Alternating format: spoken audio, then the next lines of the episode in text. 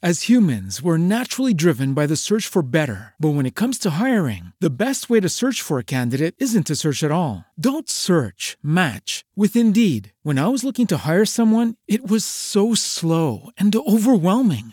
I wish I had used Indeed. If you need to hire, you need Indeed. Indeed is your matching and hiring platform with over 350 million global monthly visitors, according to Indeed data, and a matching engine that helps you find quality candidates fast. Ditch the busy work. Use Indeed for scheduling, screening, and messaging so you can connect with candidates faster. And Indeed doesn't just help you hire faster. 93% of employers agree Indeed delivers the highest quality matches compared to other job sites, according to a recent Indeed survey. And listeners of this show will get a $75 sponsored job credit to get your jobs more visibility at Indeed.com slash podcast. That's Indeed.com slash podcast. Terms and conditions apply.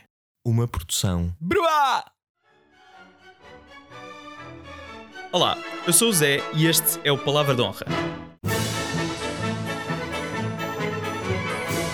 Palavra de honra da última letra desta temporada é Z de Zombie.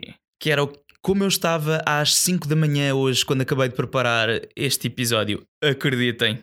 Ora, segundo o Priberan, zombie é um cadáver que se crê ter voltado à vida por meios mágicos, igual a morto-vivo. A nós, esta ideia de zombies chega-nos das séries e do cinema dos Estados Unidos, mas juro que foi dar uma enorme volta para cá chegar. Porque a origem do termo é de Angola e da República Democrática do Congo, ou aliás, dessa zona, da zona que intermedia os dois países. Faço já referência a um artigo excelente de um blog chamado Angonomics e o artigo chama-se Halloween e a origem quimbundo do zombie. Ora, como é que isto aconteceu? Zombie, aliás, a palavra nzumbi é a palavra em quimbundo para uma alma penada, mas no caso, uma alma que não perturba ninguém.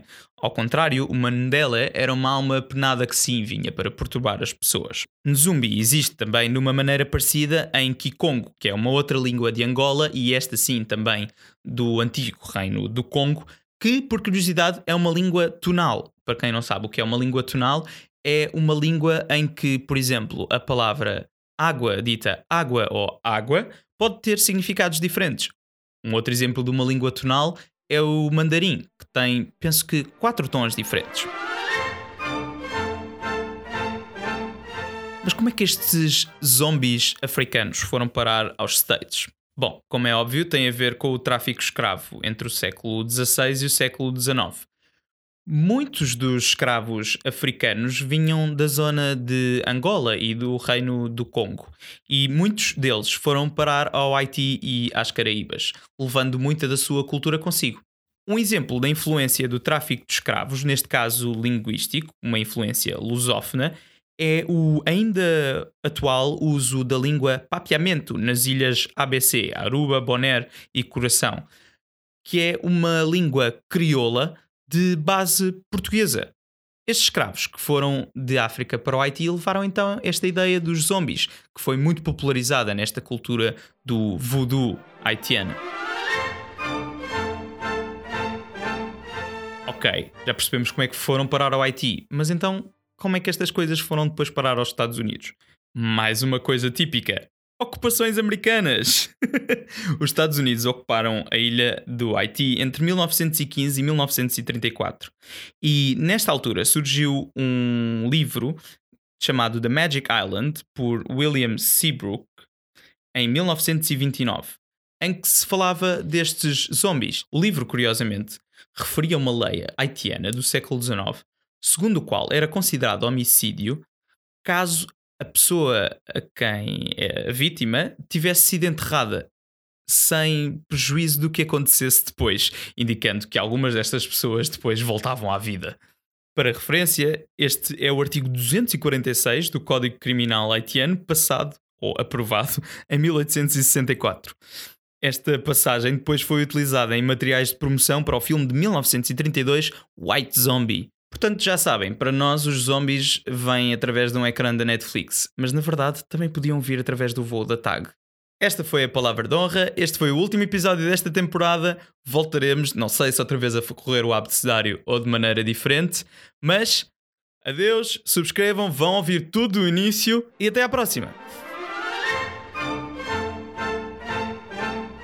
E no último Palavras para Ler, temos novamente um livro uh, em inglês.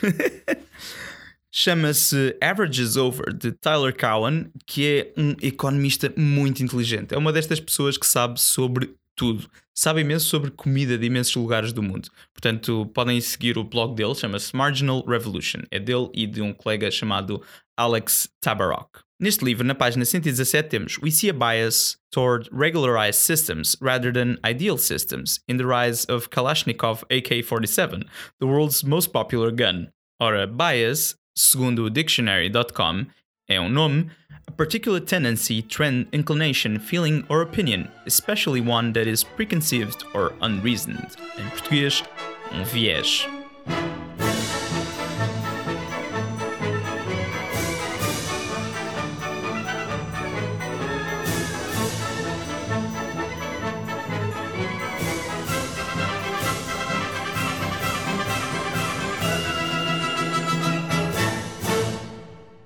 Se gostaram do programa, subscrevam. Basta pesquisar Palavra de Honra em qualquer plataforma de podcasts. Além disso, podem seguir a Bruá no Facebook, no Instagram ou até no Twitter. E agradecemos imenso uh, sugestões de novas palavras para descobrirmos o significado e a sua origem.